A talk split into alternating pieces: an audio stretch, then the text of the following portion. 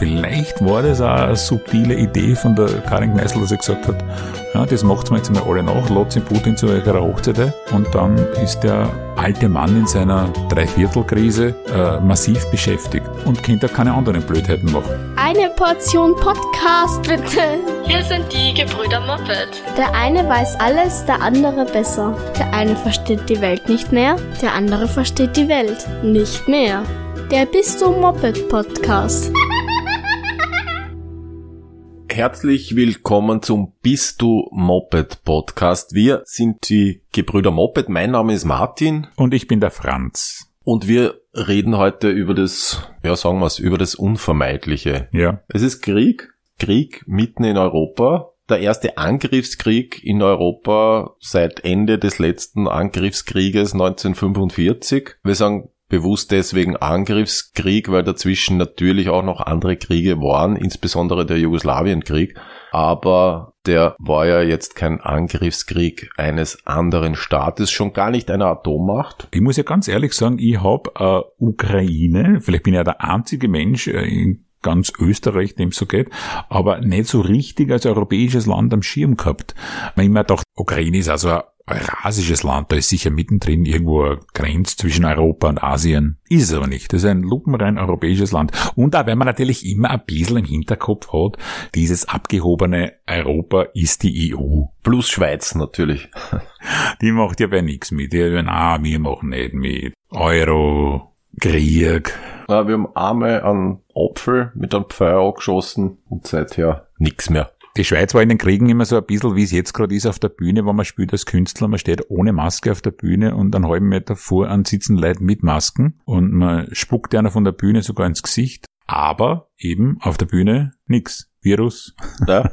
Schweizer Zone. Unten Pandemie.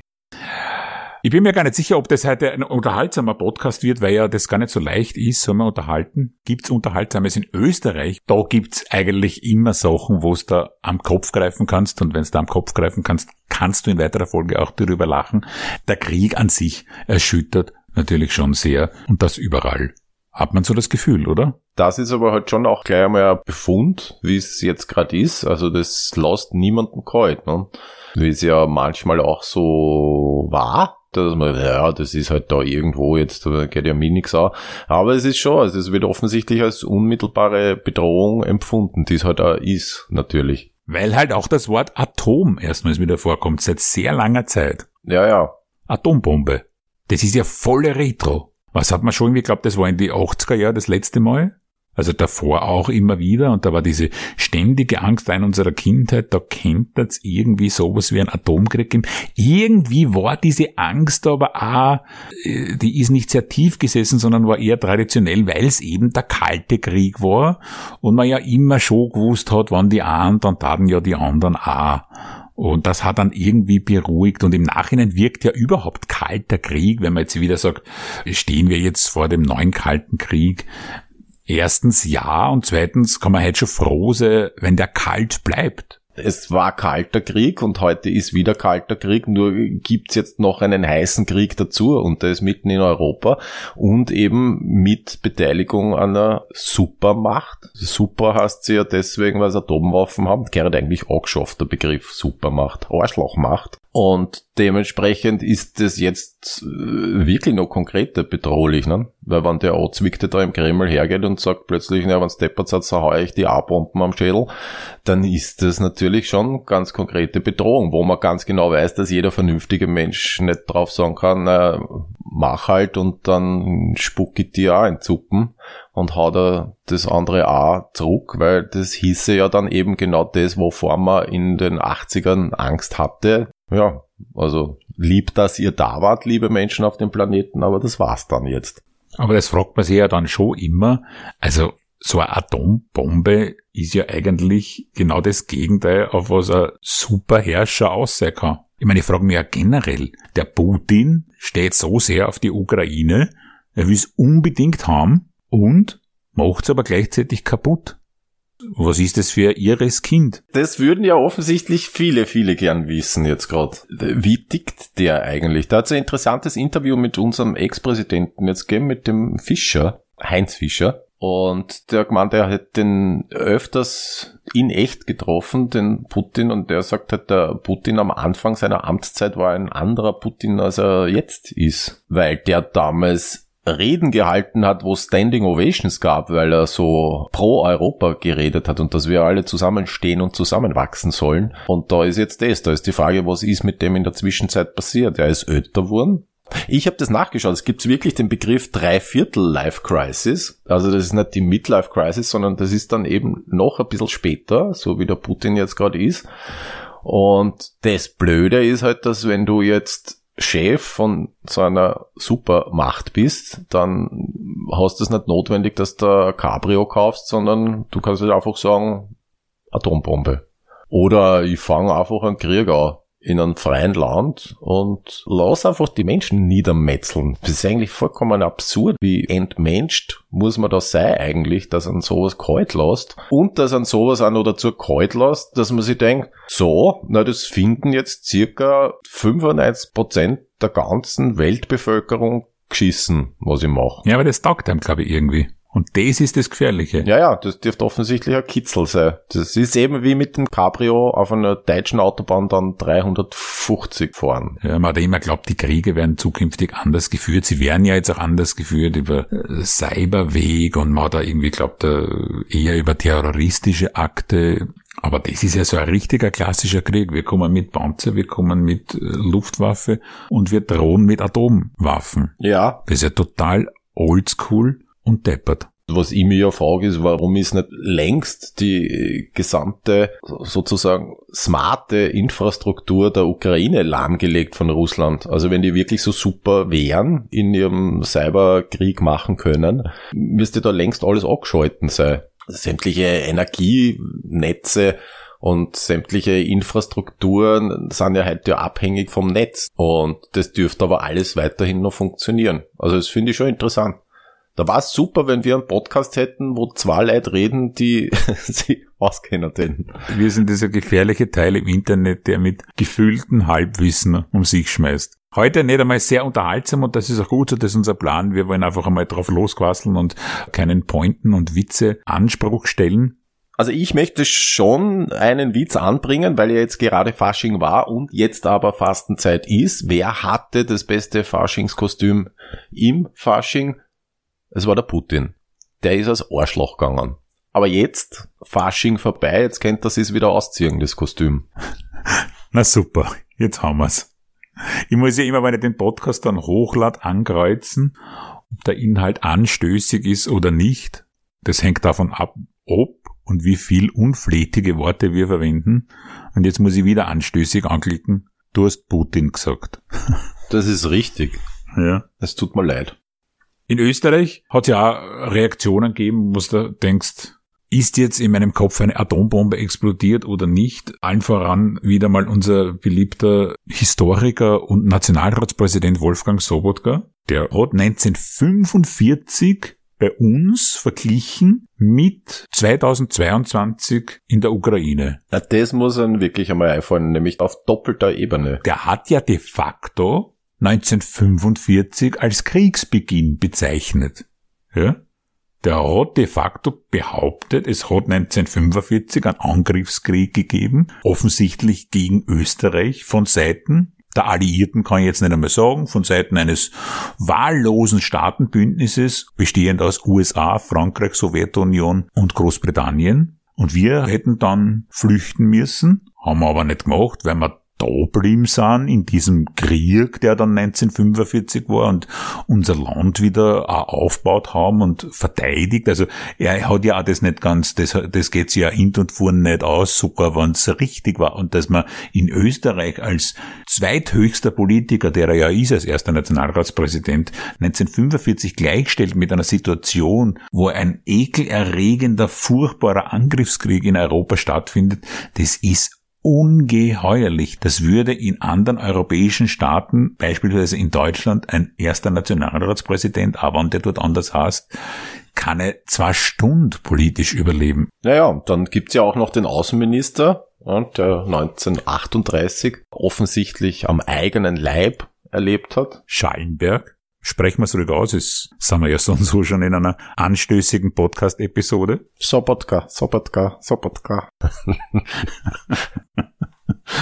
der Schallenberg, der hat ja gemeint, dass wir ja am eigenen Leib verspürt hätten 1938, wie es ist, alleine gelassen zu werden.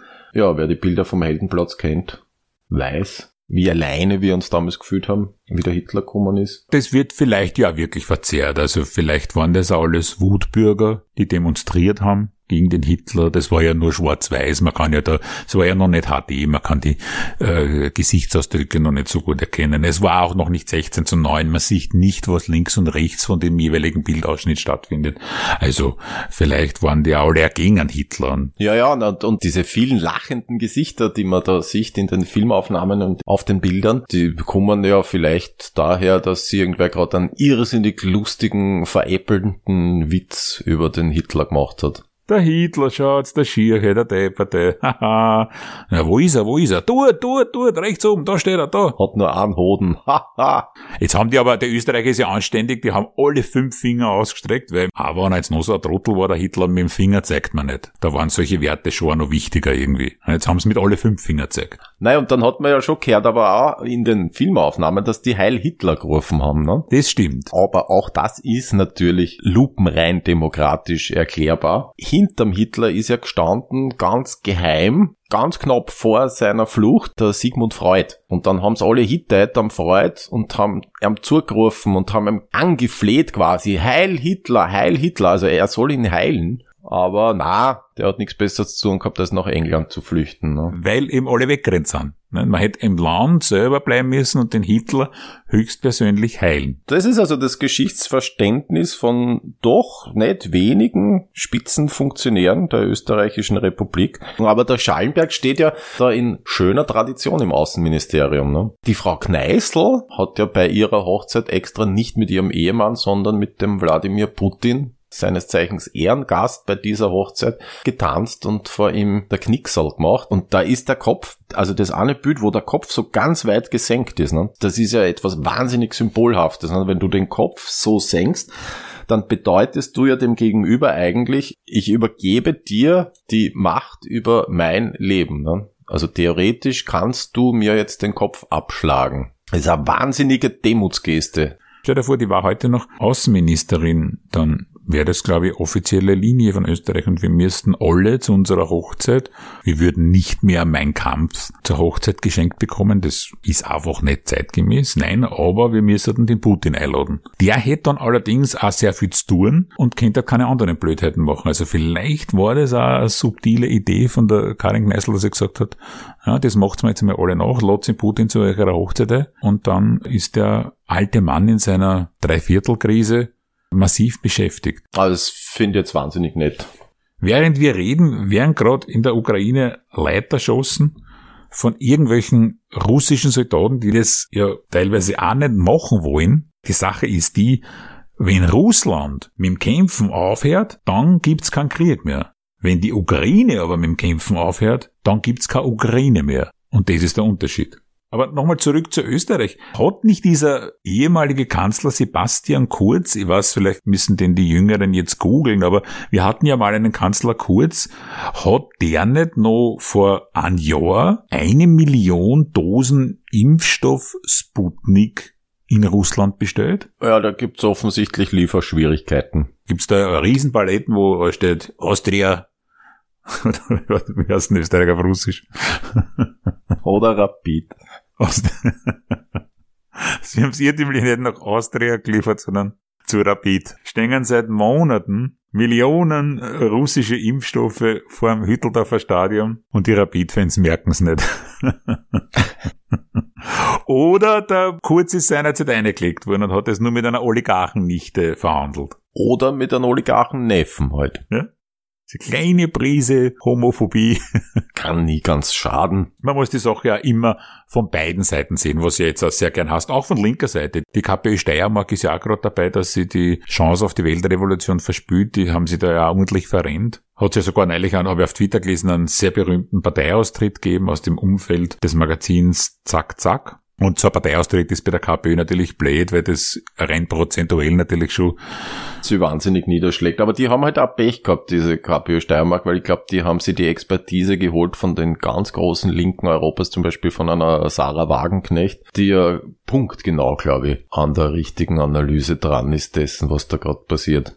Also die ist schon ein ganz besonderes Schatzel jetzt gerade. Die ist, äh, da weiß ich oft nicht, ob es zur AfD gehört oder äh, zu der Linken. Wenn man merkt als Sarah Wagenknecht, ui, ich kriege Applaus von einer Alice Weidel, da kann irgendwas nicht stimmen an dem, was ich da tue. Was mich zum Beispiel auch stutzig macht, jetzt im Sinne von Lernen aus dem, was war. Es gibt jetzt momentan, ich muss wirklich sagen, also es stimmt mich sehr, sehr positiv, die äh, ganze Atmosphäre der Solidarität, die gerade entsteht. Und plötzlich gibt's eine sich wieder vereint fühlende NATO. Es war mir jetzt nicht so wichtig, aber es wird halt als Bild vermittelt. Oder was mir schon mehr interessiert, dass die EU gemeinsam steht zu Sanktionen denen äh, Österreich zum Beispiel nie zugestimmt hätte und das jetzt aber trotzdem macht sogar die Schweiz. Ne? Also es ist ein gemeinsames Einstehen, es ist ein solidarisches Verhalten gegenüber der Ukraine auf der einen Seite, auf der anderen Seite vermittelt es so ein neues Wir-Gefühl. Jetzt haben wir aber nur zwei Jahre Pandemie hinter uns und erinnern wir uns an die Anfangszeit der Pandemie, da hat man auch das Gefühl gehabt, yes, und da wurde geklatscht und das meine ich jetzt nicht ironisch. Und da ist plötzlich gesehen worden, aha, die Frauen schupfen den ganzen Laden, die Frauen sind die, die hackeln, die Frauen sind die, die unseren Werkel eigentlich am Laufen halten. Und aus dem werden wir jetzt lernen und die werden wir gerechter bezahlen und so weiter. Und wir stehen miteinander. Und es ist wichtig, dem Nachbarn was einzukaufen und vor die Tür zu stehen miteinander. Und binnen zwei Monaten war das plötzlich alles wieder weg. Und wenn man das jetzt vereint, diese beiden Gedanken, dass man weiß, ui, so ein Krieg, vor allem wie es das du gesagt hast, da die Auswirkungen, das wird wahnsinnig lang noch dauern. Und dem Wissen, wie schnell war dieses Gefühl der Einheit vorbei in der Pandemie, das macht mich jetzt sehr zuversichtlich, dass das so bleibt. Ne? Na, das, deshalb da habe ich null Zuversicht. Also Österreich ist berühmt für seine Kurzzeitsolidarität. Das hat es in der Geschichte, in unserer jüngeren Geschichte ja immer wieder gegeben. Auch äh, Flüchtlingsthema 2015, das war am Anfang auch extrem solidarisch und da war was fast hip, auch unter Leuten, denen das nicht so wichtig war, dass man zum Bahnhof fährt, dass man was hinbringt, dass man Geld spendet. Da war eine wahnsinnige Solidarität da. Ja. Bis wieder diese ganze populistische Idiotenwelle drüber geschwappt ist, weil das war die eigentliche Welle und nicht der Flüchtlingszustrom und äh, Österreich wieder beruhigt hat, auf seine traditionellen Werte gebracht hat. Na, wir sind schon solidarisch, aber kurz und bündig. Und das wird wieder vorbei sein. Oder auch bei ganz punktuellen Ereignissen. Ich kann mich erinnern, äh, dieses Flüchtlingsmädchen Arigona Sogei. Das war eine wahnsinnige Solidarität da. Und kurze Zeit später ist einer schon einem Arsch gegangen. Wenn ein bisschen Solidarität in Österreich zu lang dauert, scheiß mal drauf und trans in die Gegenrichtung. Wir werden uns noch anputinisieren. Wie idiotisch äh, Österreich noch damit umgehen wird. Die ganze Schwurbler-Szene, die haben jetzt eh bald nichts mehr. Also wenn die Pandemie jetzt wirklich irgendwann einmal dann äh, schwächer wird und ausgeht, die haben eh kein Thema. Die müssen sich da eh auf was Neues draufsetzen und die waren jetzt gerade ganz gut aufgestellt. Also die Leute wollen ja wirklich noch blödere Parteien offensichtlich, als wir eh schon so wirklich, also wirklich großzügig in Österreich im Angebot haben, diese mit freundlichen Grüßen da. Mit den ukrainischen Flüchtlingen werden wir ein bisschen ein Problem haben, weil ja die primär nicht muslimisch sind. Jetzt haben wir da schon so eingespielt darauf, dass das das Hauptproblem an Flüchtlingen ist, dass ja die aus dem Islam kommen, wo er immer der liegt. Das ist ja in dem Fall nicht. Das sind ja Orthodoxe, oder? Das sind Orthodoxe, aber da kann man ja dann durchaus auf große Vorbilder zurückgreifen. Zum Beispiel auf den Putin selber, der ja, also ich habe jetzt unlängst wieder die Rede vom Lavrov gesehen, vom Außenminister von Russland, der hat ja das nachgeplappert, was ähm, der Putin vorsagt wo er eben gesagt hat, es geht darum, halt dieses Land zu entnazifizieren. Und jetzt, wann diese Flüchtlinge kommen, weil Russland die Ukraine entnazifiziert sozusagen, naja, dann kommen diese Flüchtlinge aus der Ukraine dann kann ja diese Seite des politischen Spektrums einfach hergehen und sagen, naja, diese Flüchtlinge von mir aus sollen es Christen sein und blond, aber sind ja Nazi. Dann kann jeder in Österreich jeden vorwerfen, dass er ein Nazi ist. Genau. Dann hat Österreich quasi den Gipfel dessen erreicht, was immer erreichen wollte. Damit gibt's dann wieder Konsens im gesellschaftlichen Diskurs. Erstmals. Wenn's Nina Broll und die KPÖ Steiermark zulassen. Ne? Die sind gerade da gedanklich immer jetzt ein bisschen die Ausbrecher, da müssen wir einfach nur warten, wie die Meinung von denen ist. Diese Fraktion hat sich ja überhaupt noch nicht zu Wort gemeldet, äh, das wird auch noch entscheidend sein. Ja, ich warte drauf. Ja, wenn die Nina Broll was sagt, haben wir immer sehr gute Reichweite. Für ein paar Tage und wir müssen nicht einmal was machen. Irgendwie verbinden die Leute äh, Aussagen von der Nina Broll mit uns. Damen und Herren, das ist die erste Podcast-Folge von uns nach Kriegsbeginn. Alleine, dass man diese Formulierung irgendwann hier in Europa wieder verwenden muss, heute ja schon für ganz entsetzlich, aber es ist so. Wir senden weiterhin natürlich jede Woche mit in diesem Zusammenhang durchaus auch irrelevanten Gedanken, Scherzen, Perspektiven rundherum. Und nachdem das mit der Reichweite ja bei der Nina Broll funktioniert hat, probieren wir es halt einfach. Wir fordern Wladimir Putin auf, umgehend diesen Krieg zu beenden. Sonst Fernsehverbot. Ich glaube, das ist das ist überhaupt eine politische Kommunikationsform, die völlig außer Acht gelassen wird. Da kann man wirklich auf uns Kinder der Generation X einmal hören. Fernsehverbot ist für unseresgleichen das Schlimmste überhaupt. Da geht nichts drüber. Wir freuen uns, wenn Sie nächsten Donnerstag wieder dabei sind, wenn es wieder heißt, bist du Moped und es kann sein, dass man auf viele Sachen in Zukunft sagen kann, bist du Moped. In den paar österreichischen Regionen, wo man bist du Moped als Redewendung nicht kennt und ich glaube, es gibt keine einzige davon, es heißt übersetzt sowas ähnliches wie bist du deppert. Aber solche frechen Sachen sagen ja wir da nicht im Podcast. Das war's für heute. Danke fürs Zuhören. Sie sind die Guten, machen Sie es gut.